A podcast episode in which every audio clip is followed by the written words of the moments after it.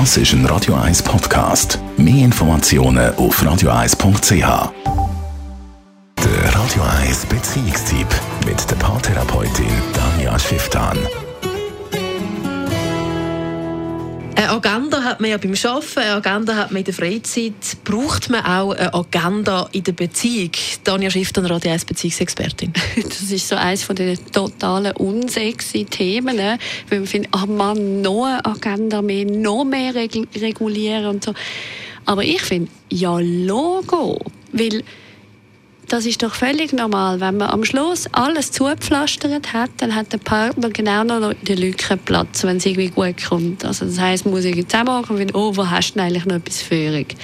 Und das ist irgendwie total schade. Also viel sinnvoller ist, man legt an bestimmte Paarübungen fest, die einfach so fix sind und man spricht wirklich Termine miteinander ab und er macht einen Deal miteinander ab, du, welche Übungen stehen zur freien Verfügung oder welche Tage und welche eben nicht.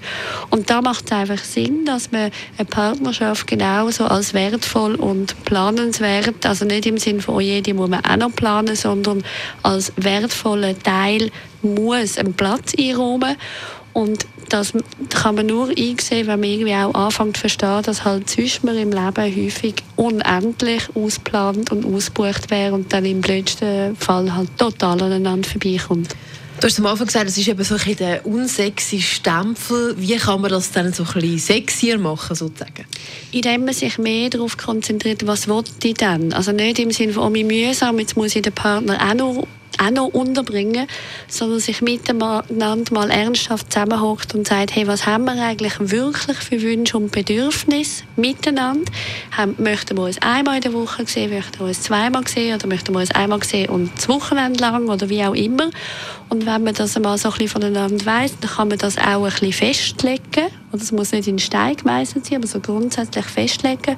Und dann wird es eben auch zum eigenen Bedürfnis, das frei zu halten. Wenn es immer so ist, dass man erst retrospektiv dann miteinander aushandelt, dann ist es natürlich, dass es mit einem blöden Gefühl ist, weil dann macht der eine dem anderen Vorwurf, wieso hast du jetzt da auch noch etwas abgemacht, du weißt doch, ich bin dann, bla bla bla bla. Und das ist völliger Blödsinn, weil eben Partnerschaft soll wie ein Hobby einen fixen Platz im Leben haben und sonst muss man sich nicht wundern, wenn man ein Zeitchen halt mehr aneinander vorbeilebt, sondern wirklich miteinander lebt. Ich kann mir vorstellen, mit Kind ist das dann noch mal komplizierter.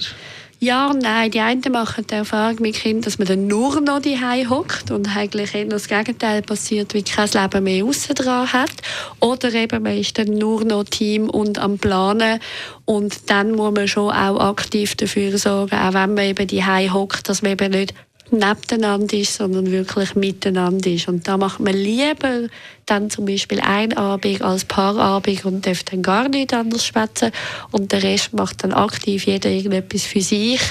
Ähm, ja genau, wo man so muss einen Rhythmus finden. Die Gefahr ist eigentlich am höchsten bei Paaren, die neu zusammenzügeln, wo wir finden, hey, jetzt haben wir uns endlich und darüber aber vergessen, miteinander abzumachen und dann wird die Erfahrung gemacht, ah, wir sehen uns ja eigentlich gar nicht häufiger, sondern wir sehen uns eigentlich weniger. Tanja Schifftan über Agendas in der Beziehung. Das ist ein Radio 1 Podcast. Mehr Informationen auf radio1.ch.